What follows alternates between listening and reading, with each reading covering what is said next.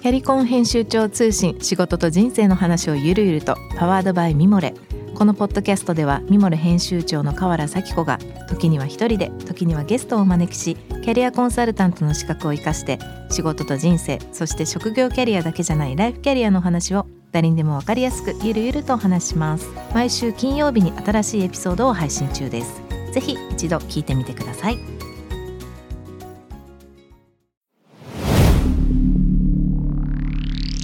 Spinner. こんばんは、ナビゲーター中道大輔です。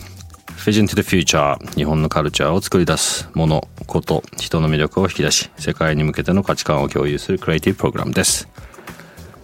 えー9月の28日の深夜2時でございます。皆さんいかがお過ごしでしょうか？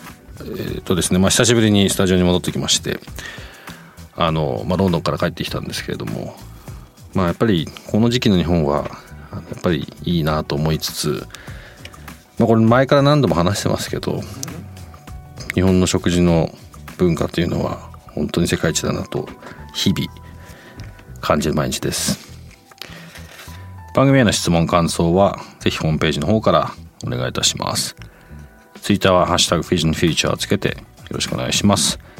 さらにインスタグラムの方も更新しております。Vision Future 813というところで、えー見ていただければ出てきますのでそちらの方もよろしくお願いいたします、えー今週のゲストです、えーペインターでありアーティストでもあります。マークこと、えー芥川雅弘さんお迎えしたいと思います。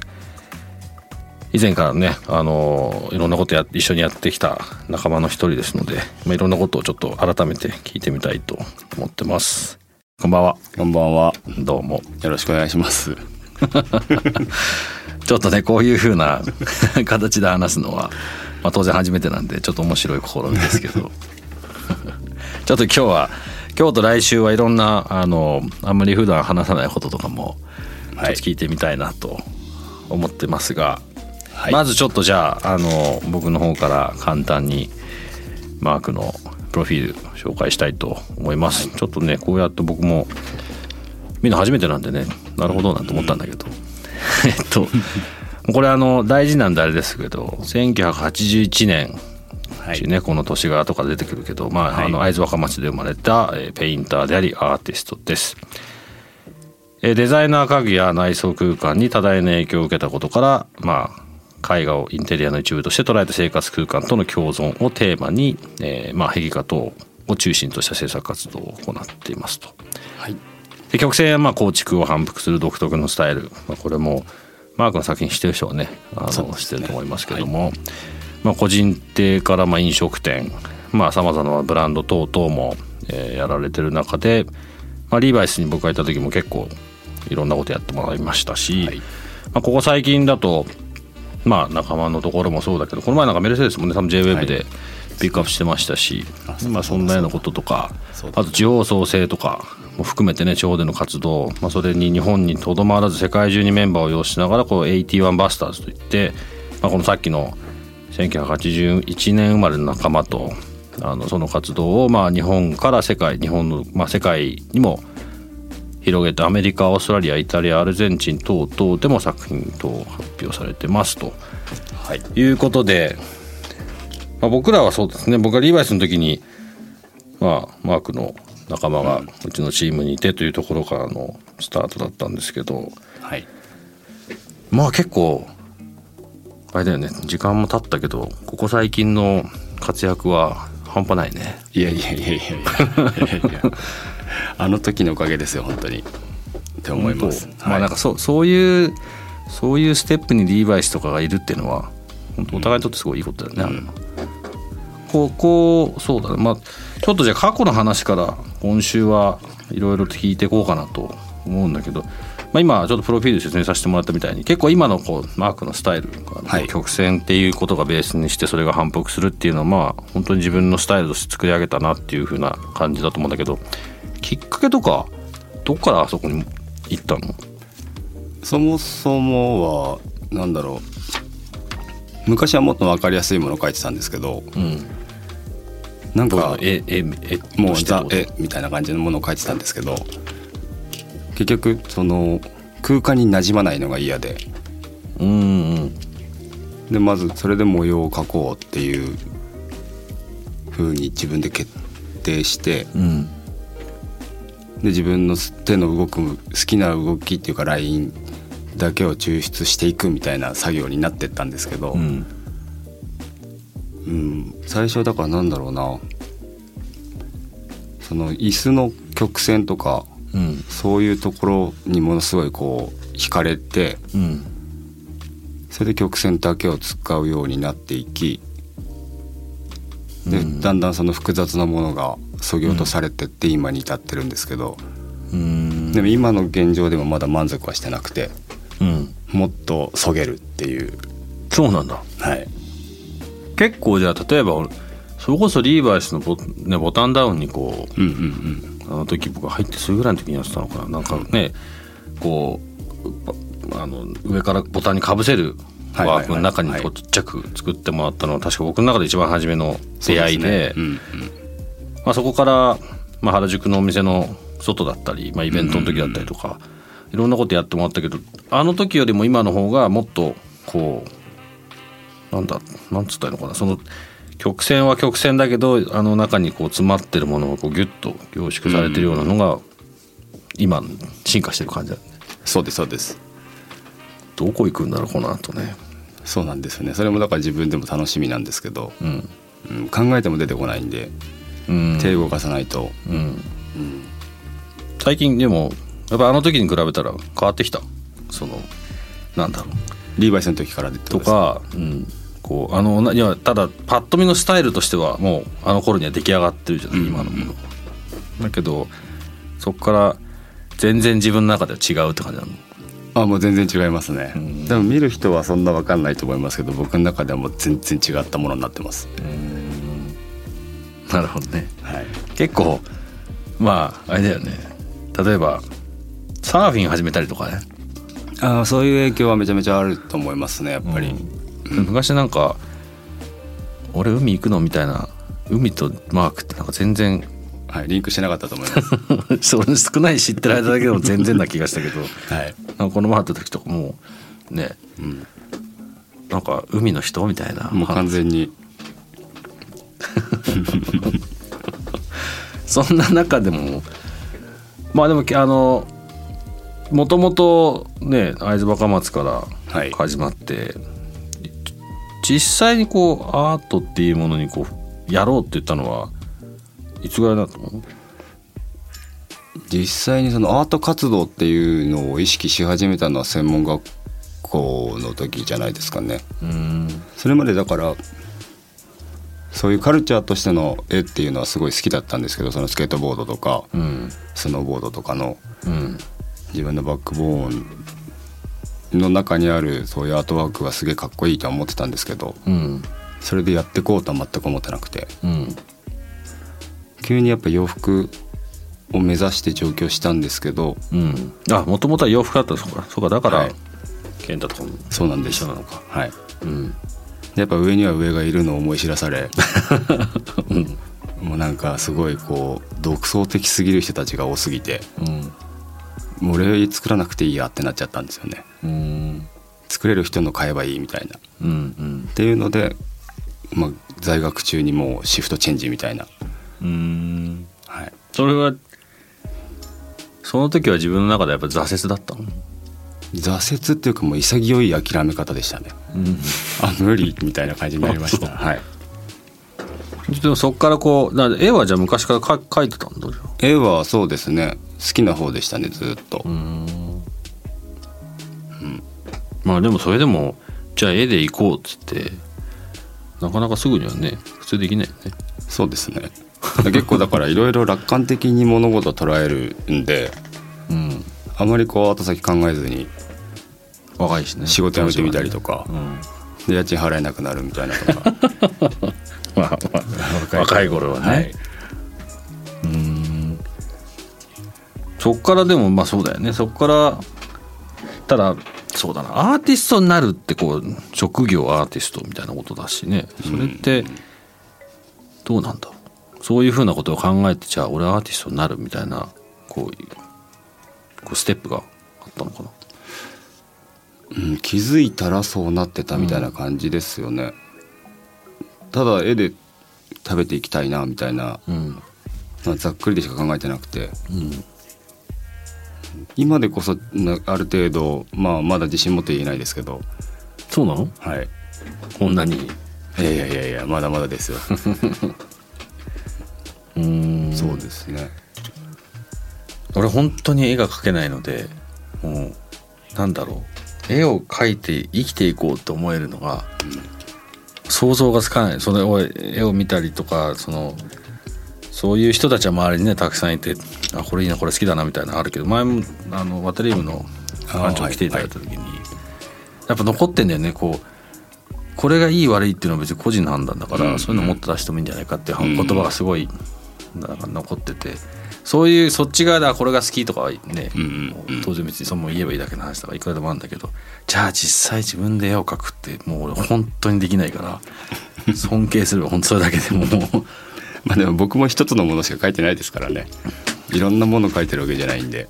まあその中からこうそこを選んでるもんね。うん。えっ、と、まあ、さっきちらっとそのリーバイスの話してもらったけど、まあ、リーバイスの時は、まあ、本当になんだろうな僕らの仲間の一人みたいな感じ。で いろんなことやってもらってて。僕らブランド側もマークだけじゃなくてマークの仲間がうちの中にもいて、で結局その仲間の周りの人たちとコミュニティみたいな形で少しずつこうつながっていくってことをまあやんなきゃっていうのをすごい僕はねヘッドとして思いながらやってたんですごい助けてもらったなっていうえ。意識があって。でまあそこからいろんなことが広がった。さっき言ってくれ,、ね、言ってくれましたけど、まあ、一つの、まあ、ブランドというか、まあ、リーバイスだったからかもしれないけどただやっぱマークの場合僕外からこう見ててというか一緒にやりながら誰とやるというかうん。人のこといい意味でむっちゃ気にしてるしすごいそこが自分の中でのなんか軸になってるような感じはするんだけど、そこってなんかある自分の中で。人仕事と人っていうああはめちゃめちゃありますね。僕もものすごい人見知りですし、うん。基本なんかこう無理やり人と会うことを20代にやってきたおかげである程度コミュニケーション取れるようになっただけなんで、まあ、あと会津人の気質みたいなのも僕はも多分自分でそう思ってますけど。どういうの？あの基本壁をずっとこう構えてるみたいな。とりあえずもう受け入れたら裏切られても一生付き合うよみたいなぐらいうん。その極端な気質というかうん。は今それは絶対あると思っててうん。基本そうですね。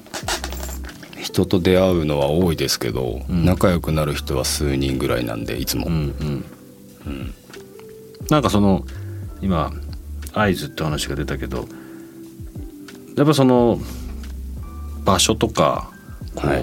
まあ、山に囲まれた、うん。ね一一度一緒に連れてもらったけどなんかそういうところと個人の性格とか、まあ、その合図の人たちみたいなのとか、あとそれが結局自分のこう生活とかアートワークとかでも結構関係してくるのかな？僕は関係してると思ってますねやっぱり、うん。その職人気質な人が多いとか。うんまあ多分知らず知らずのうちに見てきてるものが多分多いんだと思うんですけど。うん。大いに関係してると思いたいです。うん。そうだよねでも仕事やってる仕事とかもなんかいろんなことをやいろんな自分のベースがあるから自分のベースをいろんなところにこうアプライしてるなっていう気は見ててするけど、うん。ただなんか一個なんとなく僕が見てねなんか後ろにいる人でつながってんだろうなっていうああそれははい。もうほぼほぼそうですね、基本的には、うん。うん、なんかそこが結構ほらいろんないろんな軸を持った仕事のやり方とかアーティストの考え方とかうん。あるけど多分ギャラリーにこう入って、まあ、任せっきりみたいなことでもないしうんなんかそうですね。特にこう特になんだろうなストリートカルチャーみたいなこうイコール若いみたいなところから、うん。まあある程度もう40ぐらいだね今ね。今40ですね、はい。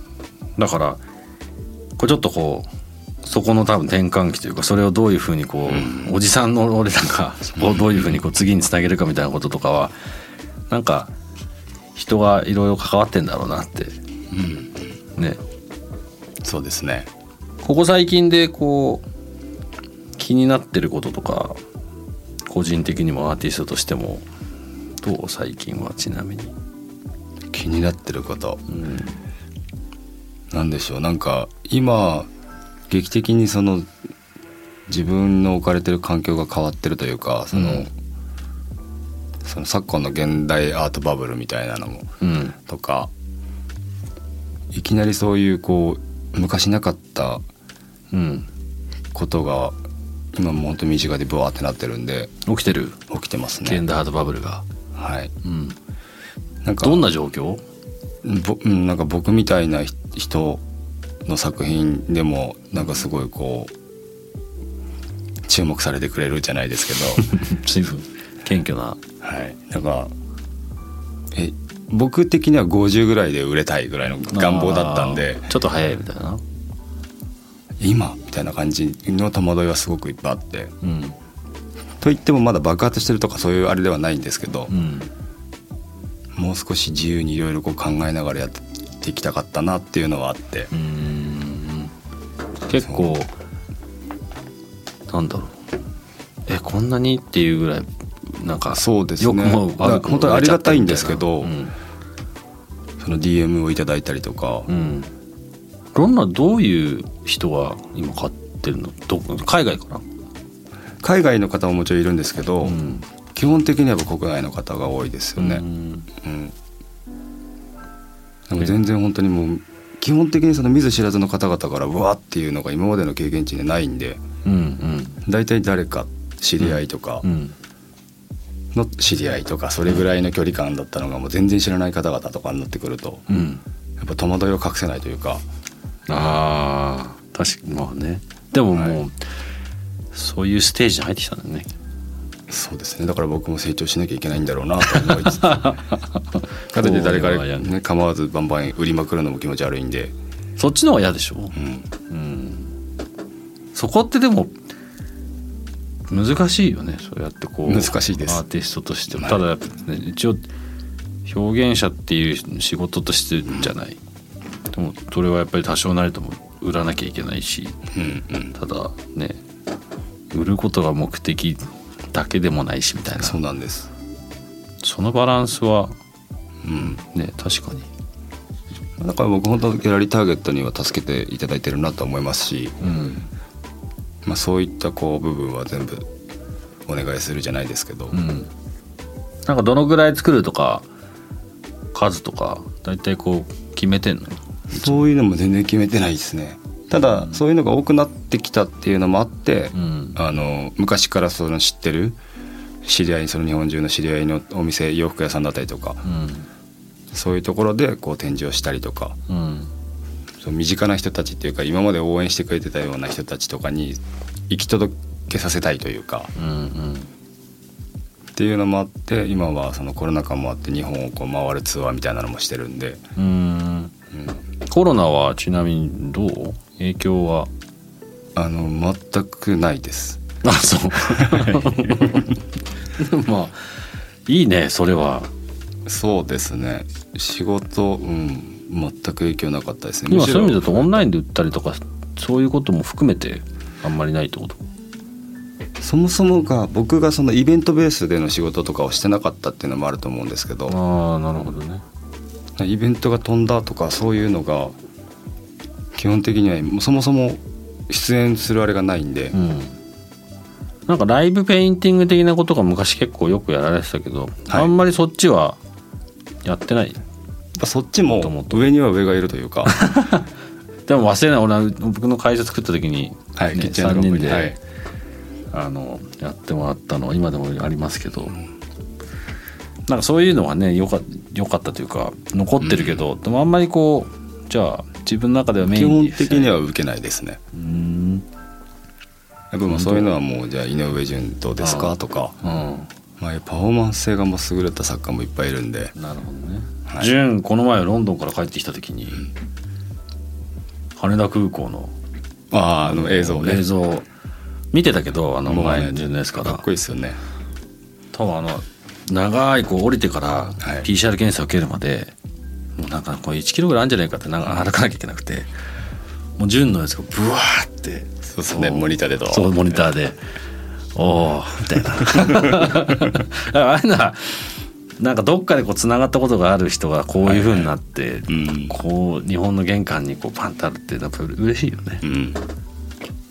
そうその今度これちょっとあれだな。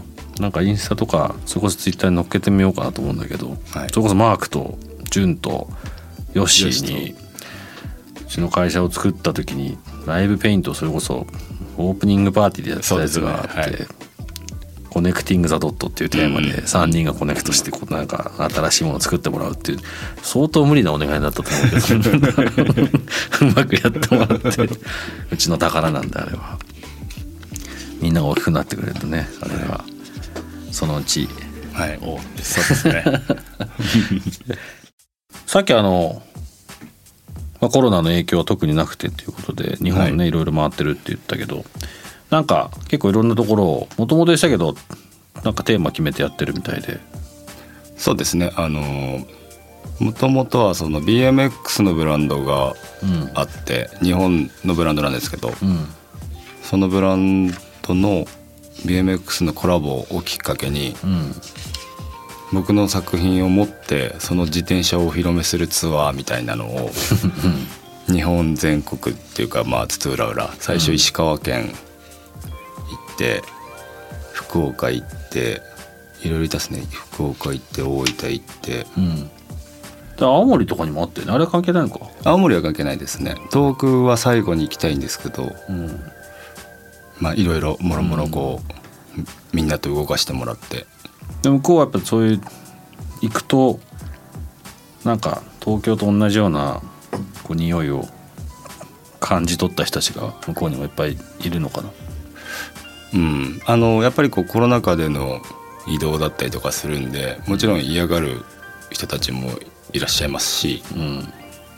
まあでもその中でもこう少しでもねお店を元気づけれるんであればっていう、まあ、洋服もそのコロナ禍でそんなにこう売り上げもね、うん。伸びてるわけではないと思うんで少しでもお手伝いができればぐらいの感じで。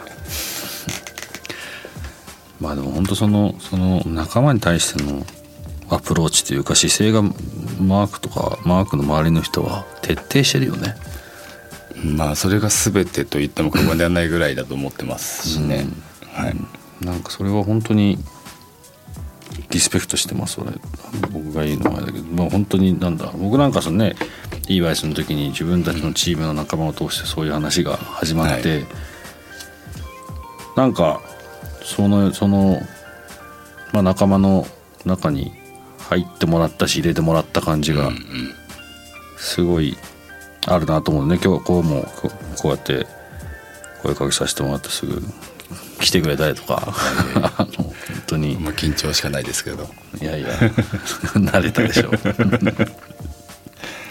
なんかそのマークから見て日本っていうのはこうまあいろんなとこ回ってると思うけど、はい。どういう風に見えてんだろう。なんか来週ね海外の話とかちょっと聞か聞きたいなと思ってんだけど、まあ、世界もねいろいろ出てるし。まあ何なんでしょうね。その多分アメリカとかも一緒なんだと思うんですけど、うん。まあでも日本の方がやっぱりその県ごとのなんていうのかなまあ方言もそうですけど、うん。まあ、極端に言ったらちょっとこう種類が違うというかうん。なんか考え方もちょっと違ったりとか、うん。なんかそういう県とかその地方地方で。地方地方で、うんうん。なんかそれが面白いうんのでやっぱ人人にめちゃめちゃ会いたいというか、うん。うん、その中で仲良くなってったりするのがうん。結構その制作の流れすら変えられたりとかすることもあるんでうん。あそういう意識でやってんだとか。うん。ていうかさ、そういうあ人から影響を受けることって多いよね。多いですね。うん。俺もなんかこの番組始めてからやっぱり、まあ、や今までもいろんな人に会ってきたけど、うん。まあ今まで会ったことないような人とかエリアのカテゴリーとか、うん本当に JWAVE のまあおかげもあるしいろいろなことを人と会えるようになってうんなんかあちょっとこんな風に思ってこういう想定で話そうと思ったけど全然違う答えが返ってきてなるほどみたいな、うんうむん。ちゃくちゃ多いなと思ってやっぱりそういう意味だとこう常にこう刺激が入ってくるから、はいはい。自分の中も変わるしうんそういう意味じゃ人に会うって大事だよね。だと思いますね。昔はあんまりなんかそれが、ねなんかそれこそほらさっき人見知りだからって言ってたけどなんかそういう感じ最近しないもんね。そうなんですよね。やっぱうん。大人になってきたんじゃ大人になってきたなと思います。こうほらこう壁を作ってなんぼみたいなところから多少は、はい。そうですね。若いとね。徐々に。あの日本全体のアートとかアートシーンをマーク的にはどういうふうに見てるの？いやもう本当僕個人的な本当主観で見るとアートの敷居っていうかそのうん下がってんなーみたいなのはある。うん。かな。なんか誰もちろん誰でも絵を描けるんですし誰でも作品発表できますけどうん。発表していい段階じゃないよねみたいなうんお遊戯会じゃないんだからみたいな感じのうんうんって思っちゃってるのが多いです最近は。これは多分使っちゃダメだと思いますけど、ではいいんじゃない？うん、もうなんかうん。それってでもあれだよねきっと。やっぱりそのインスタとか多分そうだと思います。のはうん。多いし多分それそういううんと良くも悪くも産敷居が低くなったっていうのはなんかなんだろうな。これアートに限らずだと思うけど、ん。何かそこに自分で表現できる場所がもうバーンとどこにでもあるような状態だからうん。同じようなことを俺も感じるもんね。なんか別のところとかでも、まあ裾野が広がるって言ったらいいことなのかもしれないけどなかなかそれは、うん。答えがないかなと思う俺も。そうですね、なんかスキルがあんまりこう重要視されてないみたいな感じなのが嫌で、うん。そこ最低限のスキルはまず伴ってからじゃないかなっていう。うん。まあな。あ周りの見る目とか選ぶ側の問題だと思うんだよね本当はね、うんうん。例えばメディアとか。うんと、うん。例えば俺はフ,、まあ、フットサッカーが好きで。うん日本のメディアが変わんない限り、日本代表のは絶対強くなれないって思うのよ。うん。なんでかっていうと例えばイギリスにずっと住んでて、まあ今でもそう思うけど そのメディアを通して一サッカーファンがうん。サッカーを見る目ってややしな養われるし培われると思うから、もうねそこの全然クオリティが違うの、何が違うかって例えば片や日本は最近ちょっとずつ変わってきた気がするけどまあ某番組とかだと、うん。まあお笑い芸人が出てきて、うん。なんか女の子となんかああだこうだやってるわけじゃない、うん日本は。うん。で向こうだともう本当に元プロがうん。もうそのまんまそのそのその試合の状況とその時の選手の状況っていうのをうんガチで分析してうん。ガチで語ってるわけ。なるほど。だからそれを見てる俺らはそれを見てすっごいそのフットボールを勉強するからうん全然そのフットボールに対する見方とかプレーの仕方とか変わる。そうなるほど。するとスタジアムに見に行った時にいいプレーをした時の「ああいいね」っていう瞬間が全然変わるのね。うんでこれ中村俊輔が昔どうだったかな？セルティックかなんかに行った時に言ってたんだけど、その時俺アイダスの仕事してたかナイキの仕事忘れたけどなんか、うんまあ、ずっとスポーツ関わってたから。だから選手もそれに気づいてんだよね。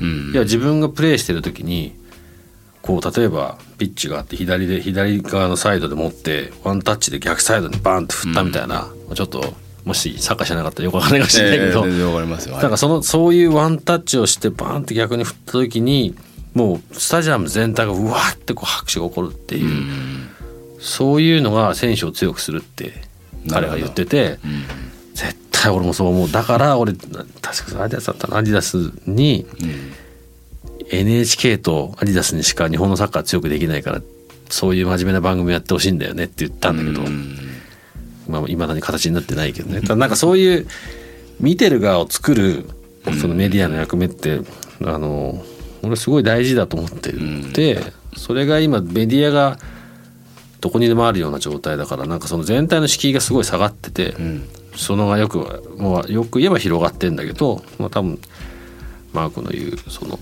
ちょっとそこが簡単にそこにありすぎるみたいなことはそうですね、うん、その後の世界にも近いんじゃねえかなって、なんでちょっとこの番組はその敷居を頑張って高くしていきたいんだけどなんせ俺がやってるんで どこまでいけるかわからないけど。ということで、はい、もう早速1日目が終了してしまったので今週の活動というか今週の番組はこのぐらいにしようかなと思ってるんですが、はい、来週はまあちょっと一番本当は興味あるあの、まあ、マークの海外の活動とかね、はい、ここ最近はなかなか行けてないと思うけど、うん、まあ、ただ特に英語あんまり喋れないと思ってるんだけど、うん、英語喋れなくてもあんだけやってる背景とか、うん、まあ、そこに行くまでのプロセスとかね、はい、その辺をいろいろ深掘りさせていただきたいなと思ってますので、またお付き合いお願いしたいと思います。はいということで、えー、今週のゲストは、えー、ペインターでもありアーティストのマークこと芥川正弘さん、えー、お迎えいたしました、えー、また来週ももう少しいろんな話を聞いていきたいと思います。ありがとうございました。ありがとうございました。J-Wave. Vision to the Future. Vision to the Future 中道大輔がお送りしております。はい。ということで今日は、えー、マークに来ていただきましたがいかがでしたでしょうか。やっぱなんかなんとなくあのフィールドは全然違うんですけどまあちょっとずついろんな感じてることとかはなんか共通することがたくさんあるなと思ったしなんかアートバブルの話からあの日本のアートシーンでこうちょっと裾野が低くなってるみたいなあの辺の話は何かしら関係があるのかななんて思いながら聞いてましたけど。まあねあの広がるのはいいんだけどそこに対するクオリティみたいなものはまあアートもそうだし、まあ、いろんなことに共通することだなと思いました。来週も、えー、アーティストのマークさんお迎えしたいと思ってますのでぜひぜひ楽しみにしてください。番組への感想質問はぜひホームページの方からお願いします。ツイッターはハッシュタグビジョンフューチャーをつけてぜひお願いいたします。そういえばねあの先日ロンドンから帰ってきたって言いましたけどあの結構僕の周りの知り合いもこのポッドキャストを聞いてくれてたみたいだったのであのもうちょっとねこういうポッドキャスト的なことは頑張っていきたいなと思います。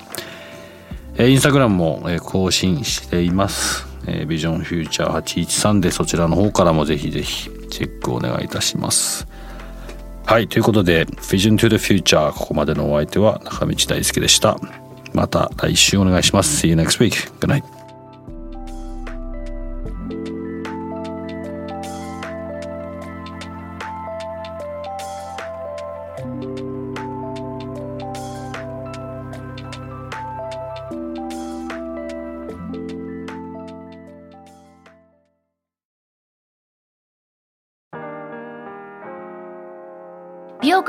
家の神崎恵と編集者の大森洋子でお届けする雑談ポッドキャスト「ウォンと私のお名前なんての?」ふと私って誰なんだ？と自分がぐらついてしまうそんなあなたと毎日を楽しくするサバイバル術を一緒に考えていきます。ボントは毎週水曜日朝5時に配信。